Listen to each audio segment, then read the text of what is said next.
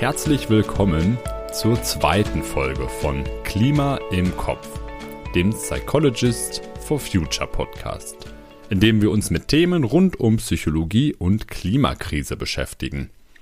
Ich bin Tobias, Psychologiestudent, und freue mich, dass du heute dabei bist. In der letzten Folge hat Armin über Problemwahrnehmung gesprochen und wie unsere unmittelbare Umgebung unsere Wahrnehmung der Klimakrise beeinflussen kann.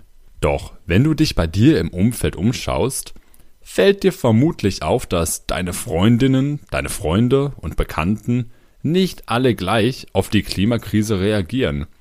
Und das, obwohl ihr vermutlich in sehr ähnlichen Umgebungen lebt und euch in ähnlichen Kreisen aufhaltet. Selbst wenn ihr vergleichbares Wissen über die Klimakrise habt, heißt das eben nicht, dass ihr die Klimakrise auch gleich wahrnimmt. Doch wie kommt dieser Unterschied zustande? Um diese Frage wird es heute gehen, mit besonderem Blick auf die Rolle unserer Werte und Bedürfnisse. Denn wenn ich mir jetzt einen Zeitungsartikel zum Thema Klimakrise durchlese und ich gebe den gleichen Artikel auch ein paar Freundinnen und Freunden weiter, dann kann es wohl sein, dass wir, obwohl wir offensichtlich die gleichen Wörter und Sätze lesen, am Ende unterschiedlicher Meinung sind, was die relevanten Aussagen des Artikels sind.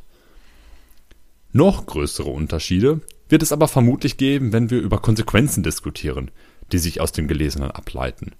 Wenn wir Informationen aufnehmen, speichern wir diese nämlich nicht eins zu eins bei uns im Gedächtnis so auch ab. Stattdessen trifft jede Info, die wir bekommen, auf bestehende Strukturen in unserem Gehirn. Wir haben ja schon schließlich so einiges im Kopf. Wir haben verschiedenste Erfahrungen gemacht, Überzeugungen und Präferenzen entwickelt. Wir vertreten gewisse Weltanschauungen, Werte und Normen. Das alles macht uns ja auch schließlich zu dem Menschen, der wir sind.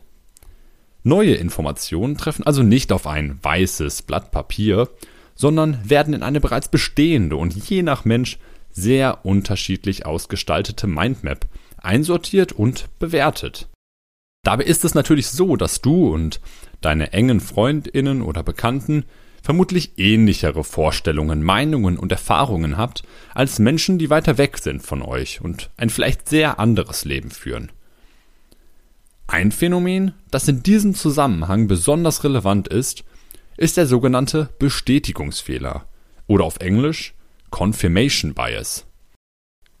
Der Bestätigungsfehler bezieht sich auf die Neigung des Menschen, Infos so auszuwählen und zu interpretieren, dass sie den eigenen Erwartungen entsprechen.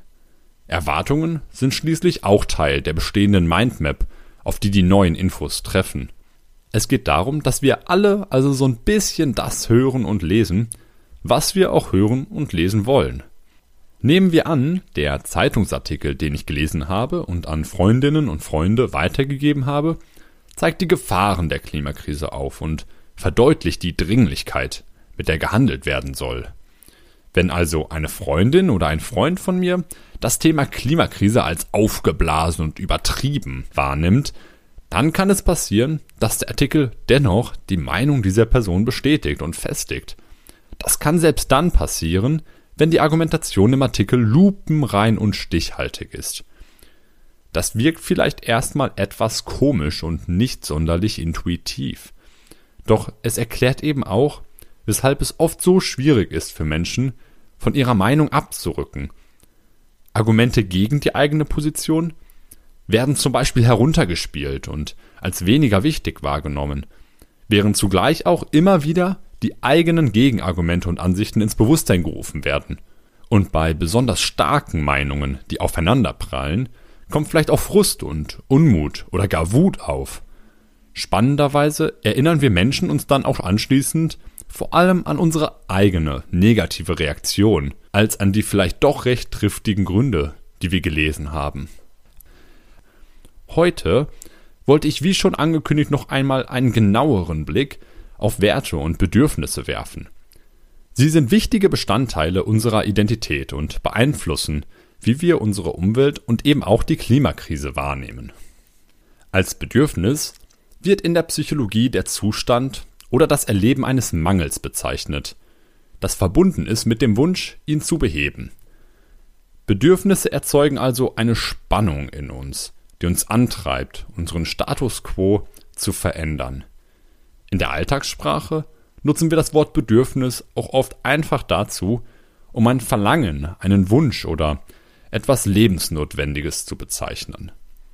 Ein Bedürfnis ist also die Antwort auf die Frage, was brauche ich gerade? Häufig haben wir dabei nicht nur ein Bedürfnis zur Zeit, sondern mehrere konkurrierende Bedürfnisse gleichzeitig, die mit unterschiedlicher Dringlichkeit auf uns einwirken. Es kann zum Beispiel sein, wenn ich mir gerade einen Film anschaue, parallel dazu habe ich Hunger, ich habe Durst und muss zur Toilette. Dann wird sicherlich irgendeines dieser Bedürfnisse am stärksten sein und dem werde ich auch dann erstmal nachgehen. Wenn ich beispielsweise erstmal dabei bleibe, den Film zu schauen, weil ich gerne wissen möchte, wie es weitergeht, weil ich neugierig bin, wird irgendwann das Bedürfnis, zur Toilette zu gehen, wahrscheinlich so stark sein, dass ich dann eben doch zur Toilette gehe. Gleiches gilt natürlich, wenn irgendwann der Hunger groß genug ist oder der Durst, dann gehe ich eben was essen oder was trinken. Da ist alles recht simpel. Welche Bedürfnisse dann in welcher Intensität in uns besonders lebendig sind, verändert sich also fortlaufend. Dabei hat die Häufigkeit und die Intensität, mit der die verschiedenen Bedürfnisse auftreten, oft viel damit zu tun, inwieweit das jeweilige Bedürfnis in unserer Kindheit und Jugend erfüllt worden ist.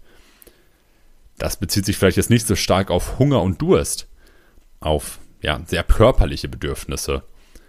Das bezieht sich mehr auf Bedürfnisse wie Neugierde, wissen wollen, wie es weitergeht in einer Geschichte, vielleicht auch das Bedürfnis nach sozialen Kontakten, wie zum Beispiel bei mir ist es so, ich bin Sandwich-Kind, ich hatte einen kleinen Bruder und eine große Schwester und habe das Gefühl, ich habe wenig Zeit in meinem Leben alleine verbracht. Da kann also das Bedürfnis nach sozialen Kontakten schon stärker sein als bei anderen Menschen, die häufiger schon in der Kindheit lernten, allein zu sein und sich selbst zu beschäftigen. Unsere Erfahrungen können also dazu führen, dass sich bestimmte Bedürfnisse deutlich stärker und häufiger äußern, während andere Bedürfnisse vielleicht kaum wahrnehmbar sind.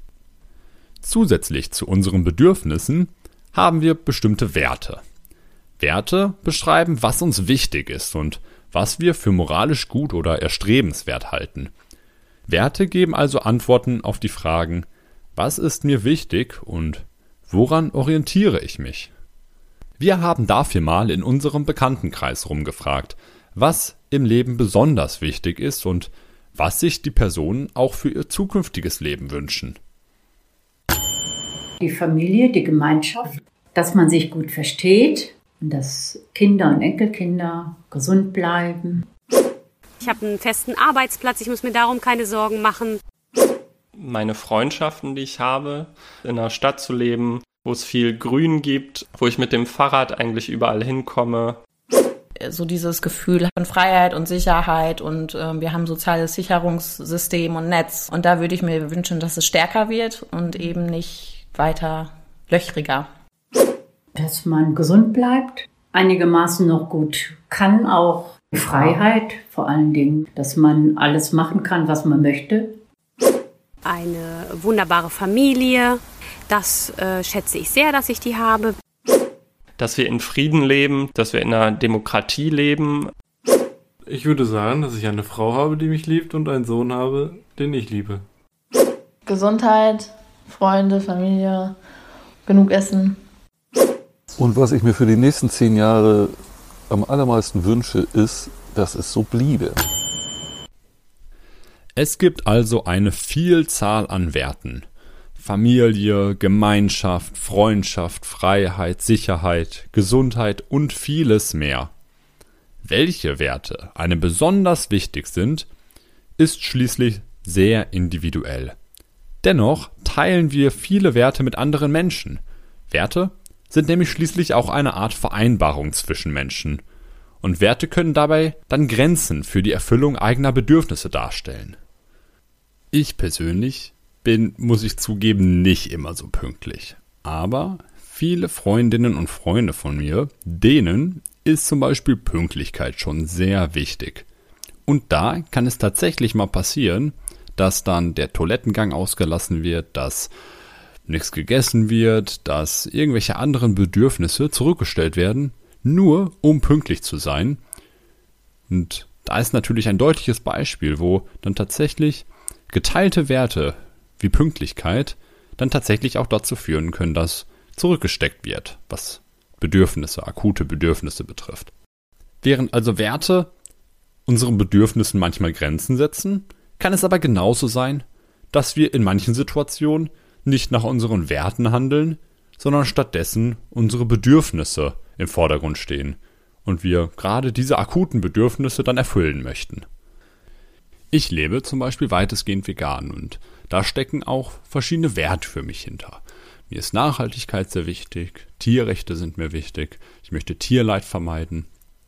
Aber dennoch kann es mal dazu kommen, und ich denke, da bin ich nicht der Einzige, ähm, dass man mal in gewissen Situationen Heißhunger hat, dass das akute Bedürfnis, doch mal ein bisschen fettigen Käse zu essen, auch überwiegen kann, sodass dann nicht nach den eigenen Werten gehandelt wird, sondern dann doch das Käsebrötchen oder die Pizza mal mit Käse gegessen wird. Aber so ist es ja auch ähnlich in vielen anderen Bereichen. So, dass man zum Beispiel vielleicht lieber mal das Auto nimmt, statt das Fahrrad obwohl man sich's vorgenommen hat und einem vielleicht Nachhaltigkeit, Umwelt, aber auch die eigene Gesundheit wichtig ist und man diese ja so einfach fördern könnte mit dem Rad, aber das Bedürfnis nach Bequemlichkeit ist dann hin und wieder vielleicht doch ganz schön groß. Werte sind etwas anderes als Ziele. Während wir Ziele im besten Fall erreichen können, geben uns Werte lediglich die Richtung vor, in die wir uns orientieren. Daher spricht man ja auch passenderweise manchmal von einem Wertekompass. Genauso wie bei Bedürfnissen kann es eben auch sein, dass Werte miteinander konkurrieren und in Konflikt stehen. Mir kann beispielsweise Umweltschutz sehr wichtig sein und zugleich ist mir auch Autonomie wichtig und Freiheit, weshalb ich ein Auto besitze, mit dem ich eine gewisse Flexibilität habe und hinfahren kann, wohin ich möchte und wann ich möchte. Zumindest wenn es keinen Stau gibt. Natürlich ist es auch hier sehr unterschiedlich, genauso wie bei den Bedürfnissen, was für Werte uns besonders wichtig sind und vor allem aber auch, wann wir das Gefühl haben, nach unseren Werten leben zu können und unsere Bedürfnisse erfüllt zu bekommen. Ich persönlich beispielsweise habe eigentlich selten das Gefühl, dass ich nicht frei bin und nicht autonom bin, obwohl ich kein Auto besitze. Wobei ich natürlich auch zugeben muss, es gibt die Momente, wo ich mich mal ärgere und mir denke, ah, das wäre jetzt schon fixer und entspannter, wenn ich mal kurz mit dem Auto fahren könnte. Aber dennoch, das kommt nicht häufig vor und vor allem nicht besonders stark. Hätte ich mir jetzt aber mit 18 schon direkt ein Auto gekauft, wäre die ganze Zeit mit dem Auto durch die Gegend gefahren, hätte mich daran gewöhnt, dann wären vermutlich die Werte Freiheit und Autonomie viel stärker mit dem Auto verbunden, als sie jetzt sind. Werte als auch Bedürfnisse sind also zum einen stark durch unsere Kindheit geprägt, aber auch durch unsere Gewohnheiten, die wir jetzt auch über die Zeit machen und die sich stetig verändern. Wenn wir mal in einer Situation sind, wo wir nicht nach unseren Werten leben können, wo diese vielleicht sogar in Gefahr sind und wo wir unsere Bedürfnisse nicht erfüllen können, dann merken wir das typischerweise daran, dass sich unangenehme Gefühle in uns breit machen. Diese sind dann umso intensiver, je stärker wir den Eindruck haben, dass unsere Werte verletzt oder die Erfüllung unserer Bedürfnisse bedroht sind. Ich beispielsweise besitze kein Auto. Ich fahre relativ selten Auto. Ich wohne auch recht nah an der Innenstadt, wohne in einer Stadt, wo man viel Fahrrad fahren kann, wo das gut ausgebaut ist. Und wenn ich jetzt einer Initiative begegne, die sich für eine autofreie Innenstadt einsetzt, fühle ich mich logischerweise nicht sonderlich bedroht. Meine Werte sind schließlich auch gar nicht in Gefahr. Stattdessen ist es eher umgekehrt so, dass ich mich sogar sicherer fühle, wenn die Innenstadt autofreier wäre. Ich würde mich auch wohler fühlen. Auch das Bedürfnis, mich dort ausleben zu können, frei, das machen zu können, was ich möchte, keine Angst haben zu müssen, vom Auto angefahren zu werden, wenn ich über die Straße gehe das trägt alles dazu bei, dass ich schließlich positive Gefühle haben würde, wenn ich dieser Initiative begegne. Wenn ich allerdings im Umland wohne und bisher immer zum Einkauf mit dem Auto bis in die Innenstadt gefahren bin, sehe ich mich durch eine solche Initiative womöglich in meinen Bedürfnissen nach Autonomie und Bequemlichkeit eingeschränkt, weswegen das ganze Thema umso mehr Unmut in mir auslösen würde. Aber es ist nicht hoffnungslos. Wie schon erwähnt, verändern sich Werte und Bedürfnisse mit der Zeit. Und zudem können wir uns immer wieder auch auf gemeinsame, geteilte Werte fokussieren.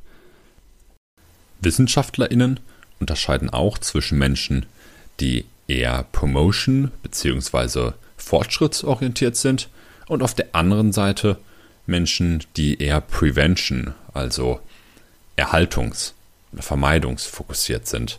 Das heißt, dass manche Menschen sich eher angesprochen fühlen, wenn es darum geht, Erfolge zu maximieren, Fortschritt zu erreichen, Chancen zu nutzen und irgendetwas zu verbessern oder zu fördern.